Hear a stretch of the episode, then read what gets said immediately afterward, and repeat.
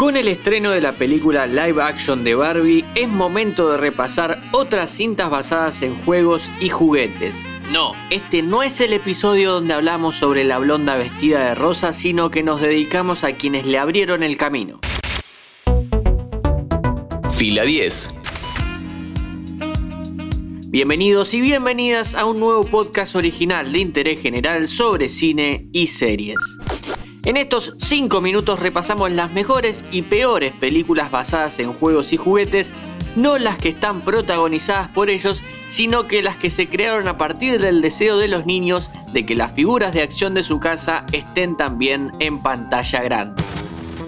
Empecemos por teorizar un poco. Ya sabemos que últimamente no hay mucho cine para adultos en salas.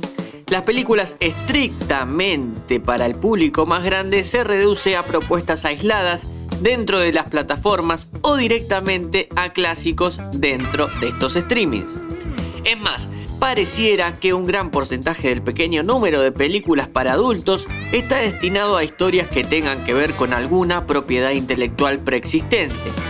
Por poner algunos casos, en 2023 se lanzaron Air, la película sobre las zapatillas de Jordan, Tetris sobre la creación del videojuego y BlackBerry acerca de cómo surgió la idea de ese teléfono.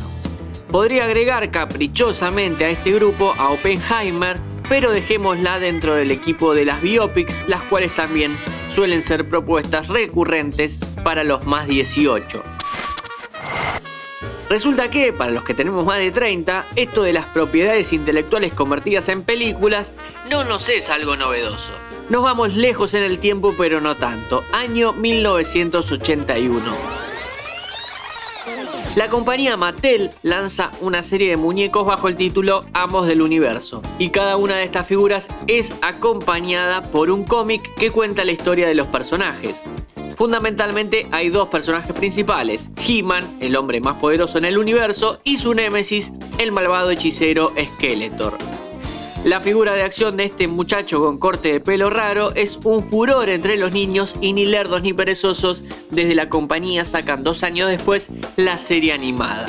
Hoy la vas a encontrar como meme en muchas redes sociales.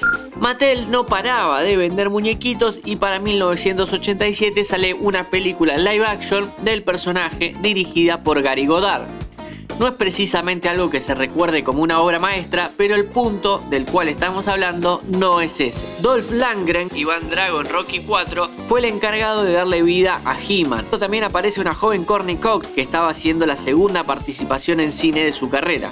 Masters of the Universe no fue precisamente un éxito con la crítica y tampoco con los chicos, ya que terminó recaudando bastante menos que lo que costó. La plata domina el mundo y a pesar de marcar un precedente y abrirle la puerta a otros juguetes, por un tiempo dejamos de tener películas basadas directamente en ellos. Igual, tampoco le podemos echar toda la culpa a He-Man, ya que dos años antes había salido la cinta basada en el juego de mesa Clue y tampoco había sido un exitazo. He-Man era de Mattel y Clue de Hasbro. Estas dos empresas, más allá de los mencionados fracasos, no dejaron de intentar. En el nuevo milenio, Mattel sacó una serie basada en el juguete Max Steel, que era básicamente un Ken de acción. Además, varios especiales animados y para 2016 terminó estrenando una película live action malísima. Por su parte, Hasbro tuvo un par de películas con mejor consideración en el público y la crítica. Esta marca tiene cintas malas, como la mencionada Club, Batalla Naval de 2012 y la de los Power Rangers que es medio un agujero legal en este podcast. Pero también se hicieron algunas buenas o al menos entretenidas a partir de sus juegos y juguetes, como Calabozos y Dragones de 2023, la G.I. Show, que alguna de esas es un 6, y obviamente las Transformers dirigidas por Michael Bay, que no están tan mal. Ni Mattel ni Hasbro hicieron un éxito de taquilla como fue la Lego Movie y su secuela Lego Batman. También mención especial para Metegol, nuestro juguete. En realidad no sé si es argentino, pero si pasa, pasa. Ninguna de las dos son live action, por favor que nadie lo intente, pero son las mejores que se mencionaron en estos 5 minutos. Mi nombre es Matías Daneri y te espero para un próximo episodio. ¿Querés auspiciar en Interés General Podcast? Escribinos a contacto arroba interésgeneral.com.ar